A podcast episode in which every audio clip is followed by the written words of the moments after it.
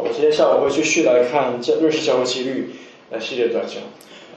嗯，我们之所以要谈论、要教导，还有要引导啊教会执行教会纪律的其中一个原因，是因为我们知道罪的破坏力会持续的发酵，如果我们不处理它的话，所以不仅会让现在最终的当事人被罪所毁灭。而且它也会持续的破坏基督身体整体的福音见证，来羞辱神的荣耀。我们需要处理和对付罪，即便在很多时候，这会让我们感到很痛苦。但是罪的可憎之处就在于，即便我们有在处理罪的过程当中，执行教会纪律的群体也可能会陷入到另外一个罪里面，就是我们会可能会往来往来传舌，叫往来传舌。这是为什么主耶稣在教导呃呃执行教会纪律的时候，要保证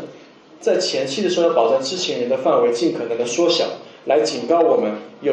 呃我们有是处理罪，而不是处而不是对某一个犯罪的人来往来传舌，只是在背后讲，但是却不真的去面对和处理它。那么这样不仅不造就人，而且会破坏关系，也会使矛盾恶化，也增加犯罪之人悔改的难处。所以今今天我们这一次的。讨论的话题就是，我们要知道在执行教会纪律的过程当中，如何智慧的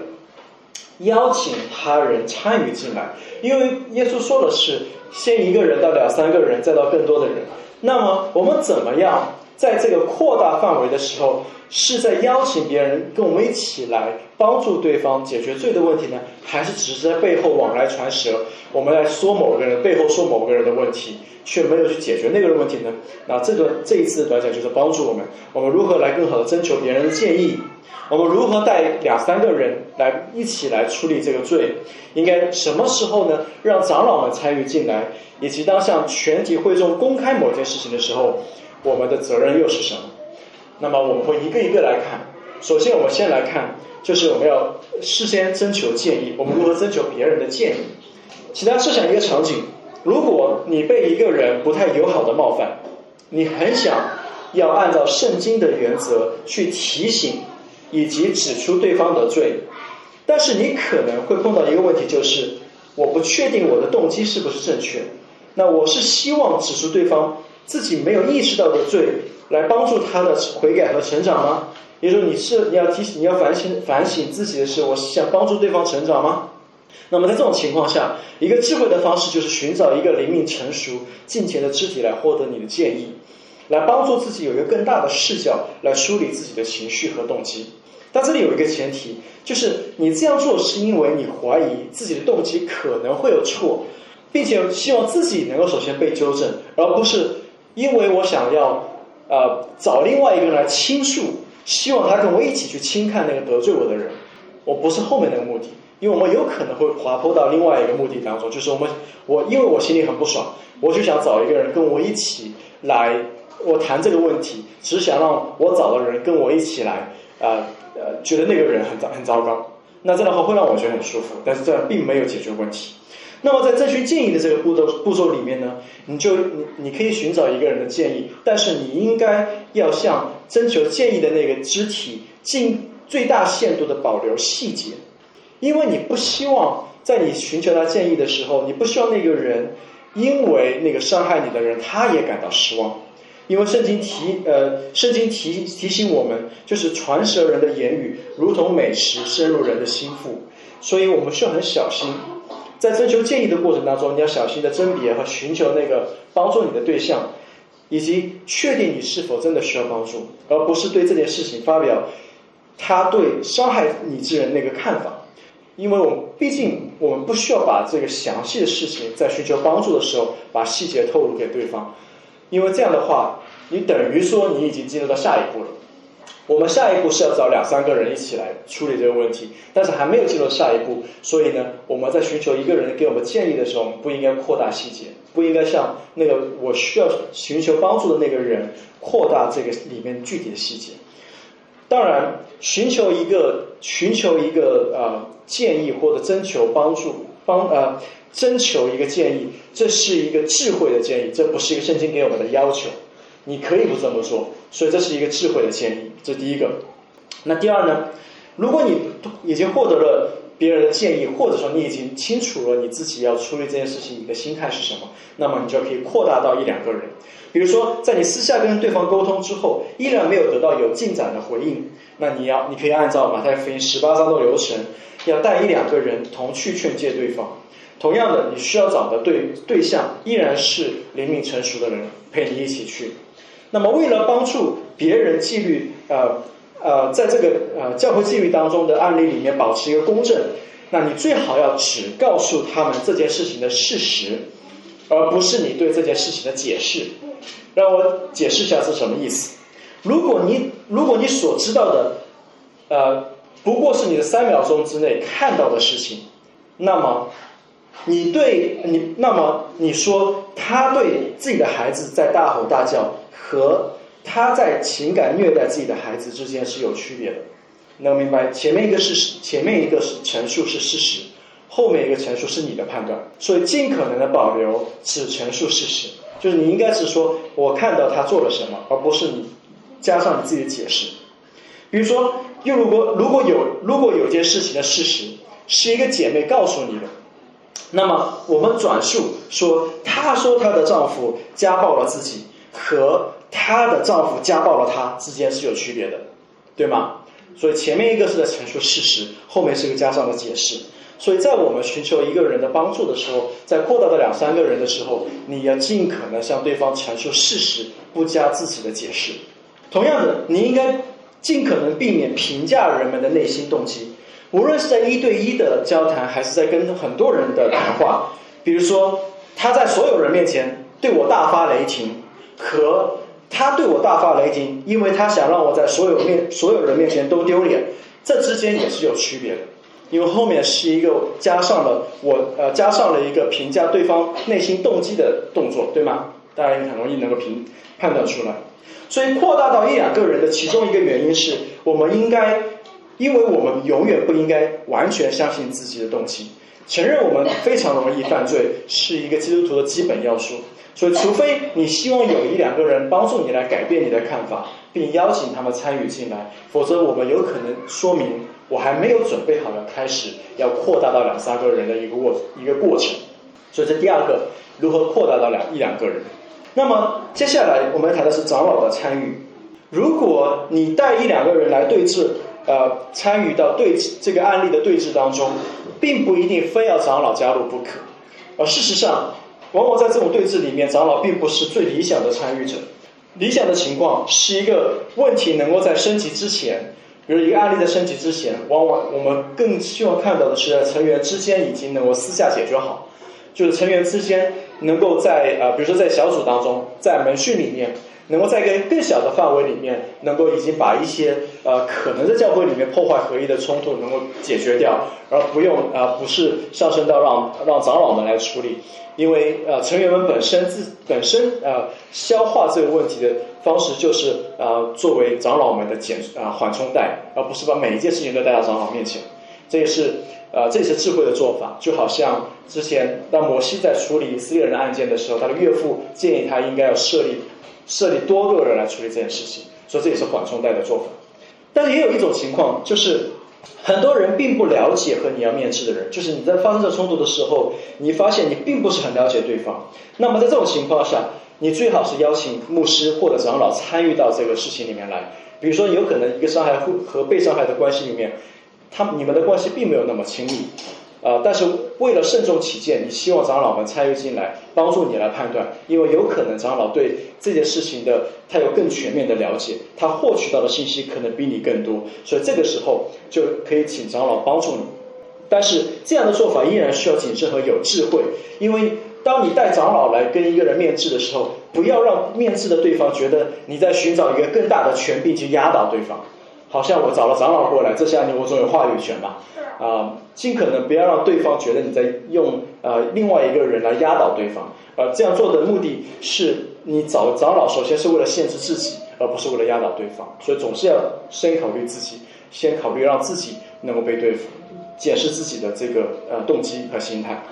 这第三个。那第四，我们要现在如果说一两个人，然后扩大到长老，然后最后我们现在谈到会众。如果两三个人的劝诫依然没有取得进展，对方也没有悔改的意愿，那么按照马太福音十八章的流程，这个案例会进入到最后的公开惩戒的当中，也就是告诉教会。那在我们这些地方教会，告诉教会的流程也有缓冲的余地，就是在最后的公开除名之前，在我们教会，我们首先会在闭门的成员会议上发布啊公布私下关怀名单当中这个人的名字，并呼吁大家一同为他祷告，以及持续的呃劝诫他。那这个公开意味着什么呢？是否意味着要将这个人所有的犯罪细节都巨细无遗的告知会众才叫公开吗？并不是的。我们可能会包括一些细节，但应该尽可能停留在这个人所犯的罪的事实上，也就是那些刻意被已经可以被证实没有争议的细节之上面，而不是公开详细的说明当事人的整个犯罪的过程，巨细无遗的表露出来。这样也是，这是这样也是没有益处的。就像我刚才所说的，我们也最好也不要给出自己的解释。保罗也提醒我们，一点面教是可以使全坛发起来的。那他也警告我们，罪人在暗中所行的恶事连提都不可。所以鉴于这些原因，所以我们需要将对细节的讨论减低到最低的程度。这是对啊，我们我们的我们的呃警戒，就是我们在谈论一个呃需要被惩戒的案例的时候，我们应该尽可能的把细节减到最低，只谈论我们能够被证实的事实，而不是。带入一些我们的解释，带入一些我们的我们的观察，或者我们想我们认为的，这些都是对当事人的呃会放大这个罪，而不是在减轻罪。如果你没有参与到，还有一种情况，如果你没有参与到教会纪律的惩戒过程当中怎么办呢？如果比如说你可能是在成员大会上开的时候，你才发现，哎，这个人已经进入惩戒流程里面了，你第一次听说，第一次听到这件事情，那么你需要跟其他人去讨论这个案例吗？你在开完大成员大会之后，你需要跟其他人去讨论这个案例吗？答案是是的，你需要。但是也要提醒大家，不要尝试私下讨论、挖掘长老告知会众内容之外的细节。你不应该去在私下的讨论里面去挖。打个比方，你可能不应该去讨论说：“哎，长老们讲了这个人犯了某个罪，你知道更多细节吗？”呃，尽可能不要去这样问。因为这样的话，可能会让我们自己陷入到往来传舌的罪中。你需要的，你需要了解的事实，仅应该停留在长老们公开公之于众的这个内容。这些内容已经够，已经足够是你所所需要知道的，以及足够你可以为这个人祷告，以及你足够可以服侍这个人的。而不要尝试在私下说：“哎，你知道有更多的细节吗？”这样是在把自己陷陷入到试探里面。我们应该更多为当事人祷告，我们并且为当事人的犯罪感到痛心。那同样，作为参与者，你也可以转告另另外一个错过成员大会通知的成员，但是你也仅限于长老通知的内容，而不是传播你掌握的细节。有可能你知道某些细节，但是你在告诉另外一个成员的时候，只应该限于长老的通知，而不应该告诉你知道的其他细节。那么最后，如果你不同意长老们关于某一个案例的惩戒建议的动议的话，怎么办呢？你可以怎么办呢？如果说你并不同意，或者你并不同意长老们发起的某个动议，这个惩戒的动议，那通常情况下，我们不到万不得已，我我们的建议是，大家不要违背牧师长老们的提议和动议，尤其是在你有理由相信他们比你更了解情况的时候。首先，圣经也吩吩咐成员们应该在这些事情上要依从牧养你们的长老们，而你也应该意识到，这些人是神所赐给带领和牧养教会的人，也是众人识别出来的长老。因此，在这些事情上，如果你没有你所知道的信息不足以帮助你更好的判断，那么在这个时候，你应该有信心来相信长老们，他们获得更多的信息，我相信他们的判断，不然的话。应该激励自己，更多的在参与在这个过程当中，尽可能知道这些事情，并且为他祷告，以及督诫呃去呃督责那一些在私下关怀名单的人。如果你错过了，那么你就应该信任长老们的判断，而不是在啊不同意的时候仅仅表达反对的意见。所以不要只是在你认同的事情上跟随长老们，而在我不认同的事情上面我就肆意的反对。那么这样并不叫做跟随教会长老们、长执们的带领。那虽然如此，我们也要讲长老们的权柄、监督的权柄，也不是没有界限。我也不是在这里说大家一味的要同意长老们的所有的呃动议，长老们的权柄也是有界限的，因为我们教会终极的权柄依然在于神。但是无论长老们还是成员们，我们最终都要在神的审判台前交账，并且为我们是否忠心在他所给我们的界限内做忠心的仆人来向他交账。那么最后总结一下，我们今天讨论了教在执行教会纪律的过程中，如何慢慢的扩大一个案例的知情人的范围。我也希望大家看到，教会纪律的成绩不是我们想当然或者某些诋毁教会纪律的人所认为的。教会纪律就是草率了事，教会纪律就是草草的去啊把一个人赶出教会，不不是这样子的。教会纪律是整个教会范围内的施工，是全教会弟兄姐妹一起共同参与的工作内工作内容，是用我们用神的话语在改变人心的一个过程，对我们的思想、对我们的生活方式予以纠正。而这样的方式是为了让我们和我们所委身的地方教会，能够在神的管教之后，可以经过为那些经过历练的人结出平安的果子。这是神所要给我们的啊最终的目的，是为了让我们结果子。让我们一起来祷告，主，我们求你啊，让我们可以看到我们在执行这这些教会纪律的过程当中，我们的我们的心态是很重要的。以及我们是否在你面前，我们有坦诚的心，我们有爱人的心，也是非常重要的。所以，因此，我们也求你啊，帮助我们，使我们可以在这过程里面不断的寻求和首先审视自己的心，赐赐给我们爱人的心，赐给我们也有谦卑的心，也让我们有谦卑受教的心去啊面对别人对我们的指责，也让我们可以有谦卑受教的心啊带着温柔的心去提出去啊指出，在温柔的指出他人在啊。罪的或者过犯当中的事情，目的都是为了让我们可以趁着还有今日，我们可以在主你所给我们的恩典当中彼此相劝，为了是让我们的生命越来越像基督，我们越来越啊，我们越来越能够反映出基督的荣耀和形象来。我们在祷告呢，是奉耶稣的名祈求。